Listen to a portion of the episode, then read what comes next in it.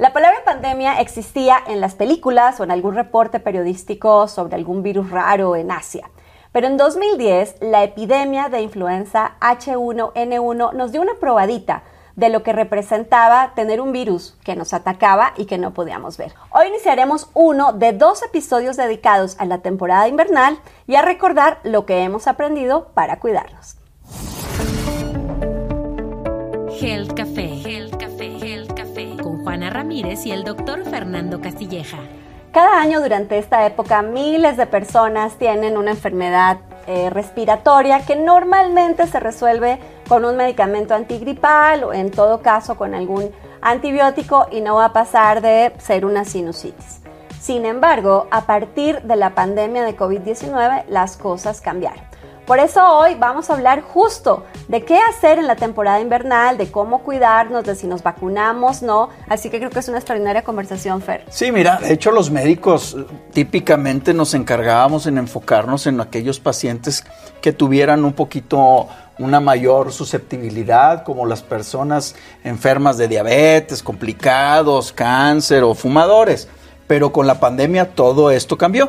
Y justamente pues de eso vamos a platicar y por eso hemos invitado a la doctora Jessica Moreno, ella es directora médica de Pfizer para Latinoamérica. Bienvenida Jessica, gracias por estar acá. Muchas gracias Fernando, gracias Juana por invitarme y un placer para mí estar aquí con todos ustedes. Pues encantada, doctora, de tenerte. Yo recuerdo que antes se decía que una enfermedad respiratoria con siete días de medicina o con una semana de líquido se resolvía pero parece que las cosas han cambiado un poquito eh, desde ese dicho a la fecha. Sí, totalmente. Sobre todo hoy que tenemos una serie de virus y bacterias que están trabajando al mismo tiempo eh, en la época invernal. Y estamos hablando, por supuesto, del virus SARS-CoV-2, del virus de COVID, pero estamos también hablando del virus respiratorio sincicial, estamos también hablando de la influenza y estamos también hablando de la neumonía producida por neumococo. Entonces, ya no es solo una simple gripe, sino una combinación de virus y de bacterias que afectan a la población en general. Yo creo que la imaginación no nos alcanzaba para pensar en todo lo que vivimos durante la pandemia, ¿no? Que un virus pusiera el mundo de cabeza, eh, suspendiera actividades, nos hiciera cambiar nuestra forma de trabajar, de comunicarnos. Y la pregunta sigue siendo cuánto hemos aprendido y cómo no olvidarnos de esto, porque la conversación sigue vigente. Todavía no podemos olvidarnos de estas imágenes. Eh, catastróficas que veíamos en la televisión de gente cayéndose, ¿no? Los que estuvimos en el sistema médico, filas interminables de pacientes en la sala de emergencias ansiando por un poquito de aire. Luego esta lista de, fármacos milagrosos y pociones mágicas que lo único que hicieron fueron vender falsas esperanzas también de, solución de, de los problemas. Y pues no podemos dejar pasar, recordar a los miles de muertos que hubieron adicionalmente y que ellos deberían estar todavía aquí. Y esto pues sucedió pues por un virus desconocido que en su momento nos sacó de control y, y había buscando científicos queriendo encontrar soluciones. Y, pues contra eso, contra el virus y luego también contra malas políticas públicas a, a nivel global que pues concluyeron con, con, con miles y miles de personas que hoy no están acá. O sea, yo me acuerdo de ti este, con escafandra, metido en el área COVID y, entonces teníamos que tener estas conversaciones por Zoom como la mayoría de, la humanidad. Eh, pero era complicado enfrentarse contra algo que no conocíamos. Ahora, hoy conocemos más, sabemos más, y entonces la pregunta es, ¿qué hacemos para prevenir? ¿Qué hacemos para cuidarnos? Porque la piel sigue expuesta, las personas siguen expuestas, los virus ahí están. Yo sé que ustedes también han escuchado como nosotros que ya hay más gente otra vez estos brotes de COVID y tuve COVID y los amigos que te dicen, no, puedo porque tengo COVID. Entonces, eh, como que ignorarlo eh, sería contrario a asumir la responsabilidad también de prevenir, de cuidarnos. Así que de eso vamos a platicar, pero por favor, antes de empezar, por favor, suscríbanse en la plataforma que nos estén viendo o escuchando. Ya saben que mi favorita es el canal eh, de expansión en YouTube para que no se pierdan uno solo de los episodios y para que aprendan cómo cuidarse y cómo prevenir. Entonces, hoy les vamos a dar tres recomendaciones para cuidarse en esta temporada invernal. Fer, la primera. Primero que nada, piérdanle el miedo a las vacunas. Hay que vacunarse. O sea, mucha gente le ha seguido sacando la vuelta al tema y si los mitos y las cosas, no hay la menor duda. Y la pandemia nos ha dejado muy claro ese tema. O sea, después de la vacunación, todo ha cambiado. Jessica, ¿tú cómo lo ves? Es súper importante tener vacunas actualizadas. Entendamos que el virus continúa circulando y que todavía tiene la posibilidad de continuar mutando. Entonces es súper relevante mantener la vacuna actualizada con las variantes que están circulando en este momento a nivel mundial. Eso es vital, porque así como tenemos que actualizar la vacuna de influenza, ya aprendimos, cada año hay una nueva cepa y entonces la vacuna de el año pasado pues ya no funciona y tenemos que volvernos a dar un refuerzo, pues igualito pasa en COVID, ¿no? O sea, esto de haber mutado significa que se ha transformado, que ha cambiado y entonces también la vacuna tiene que cambiar. Así es. Y recientemente en octubre también fue sometido ante la COFEPRIS, ante el Comité de Nuevas Moléculas, la eh, información técnica relevante para la aprobación y de buena fortuna se obtuvo un dictamen positivo para esa información. Justamente eso iba a decir, porque mientras todo el mundo trataba de entender cómo enfrentarse a esto que era completamente desconocido, pues científicos, inmunólogos, virólogos, médicos, enfermeras, en fin, cientos, miles de profesionales de la salud en todo el mundo dedicaron su tiempo, sus conocimientos y su vida para cuidarnos y para desarrollar la vacuna o las vacunas. Yo recuerdo que seguimos esto ya no como la Fórmula 1 o como el Mundial de Fútbol, pero estábamos todos al pendiente de cómo iba cada compañía en el desarrollo de la vacuna y no que este falló, iba para atrás y que el otro, y estábamos todos muy ansiosos de por favor ya que salga una vacuna para poder regresar a vivir en lo que la gente llamaba normalidad. Y yo decía, esa es otra conversación, no sé si quiero regresar a esa normalidad o inventar una nueva realidad, pero, no, pero luego entonces ahí estuvieron las vacunas. Sí, así es. Eh, definitivamente aceleramos el paso al enfrentar un tema de salud, probablemente el tema de salud más importante y más complejo que hemos vivido en el, en el último siglo de la, de la historia humana y las vacunas han venido o vinieron en su momento a llenar eh, un espacio, a darnos una luz al final del camino y creo firmemente que la razón por la cual hoy podemos regresar a esa normalidad ha sido definitivamente por las vacunas. Jessica, pero alguien que, la, doctora Jessica Moreno es, es médica, eh, pero además se especializó en investigación clínica, debió ser muy emocionante hacer parte de Pfizer en ese momento.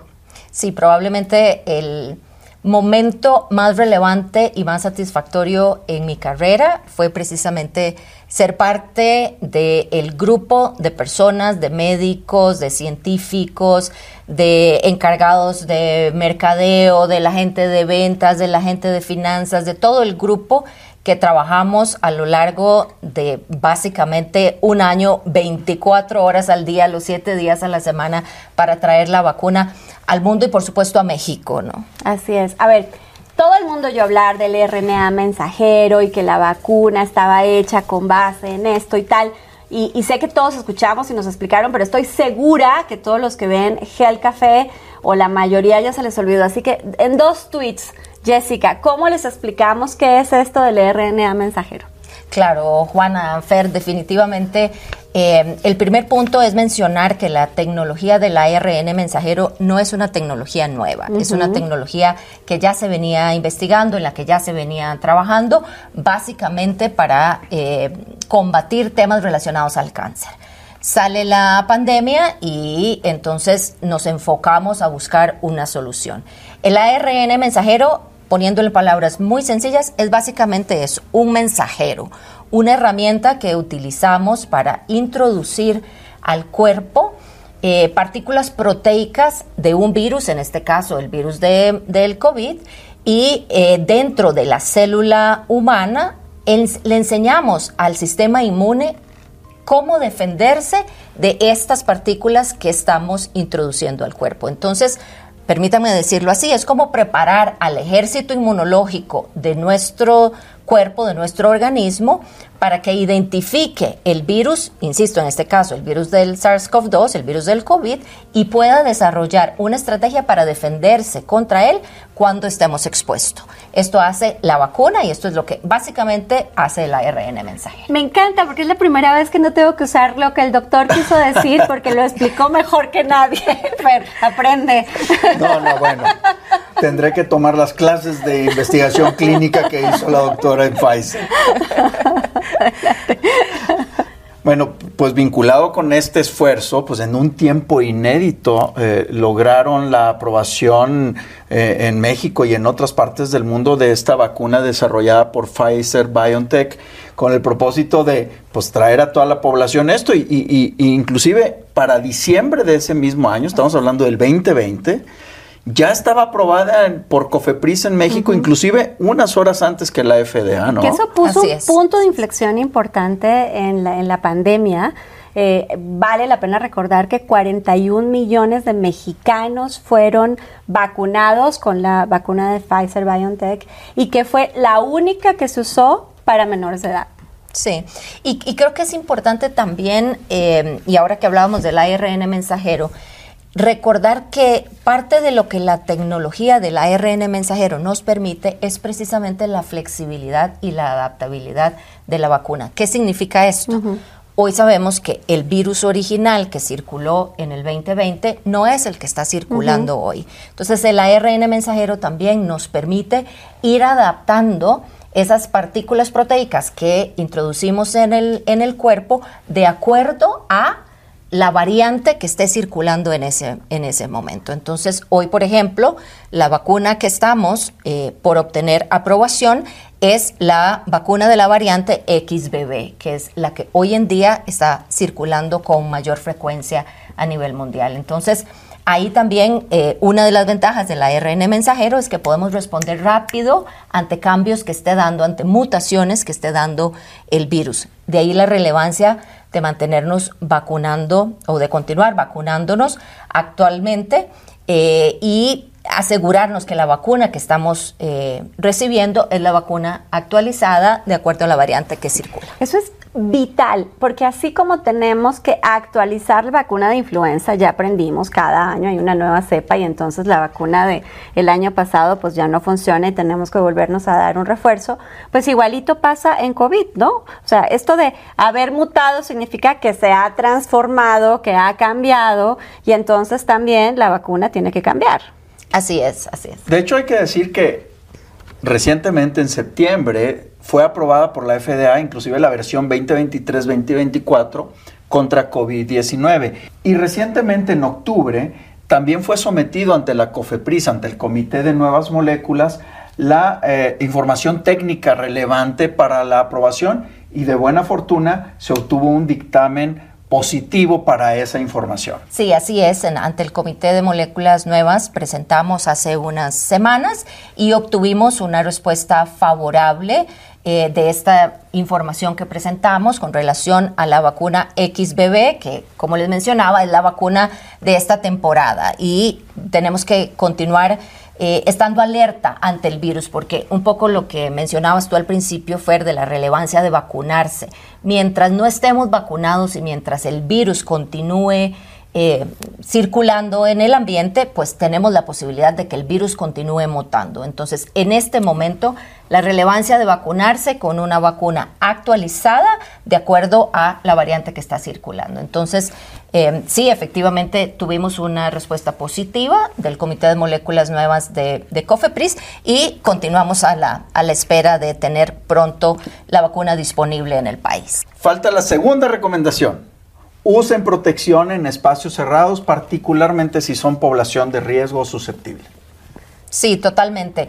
Recordemos que em, en este momento la población de riesgo son los adultos mayores, son los pacientes que tienen enfermedades crónicas como la diabetes, la obesidad, la hipertensión, pacientes fumadores también, sobre todo para eh, enfermedades respiratorias como las que hemos venido conversando y por supuesto, aquellos pacientes que tienen problemas de inmunodeficiencia, como los pacientes oncológicos o los pacientes que portan el virus del VIH. Fer, Tercera Y- recomendación. Y la tercera recomendación, infórmense, pero en sitios oficiales como los de la Organización Mundial de la Salud o en las instituciones académicas. También se pueden informar aquí en Gel Café, así que por favor no olviden suscribirse para que no se pierdan los episodios, pero en particular para que no se pierdan el siguiente episodio porque vamos a seguir conversando sobre esta temporada invernal ahora para hablar de los tratamientos. Así que nos vemos el próximo miércoles para hablar de enfermedades invernales aquí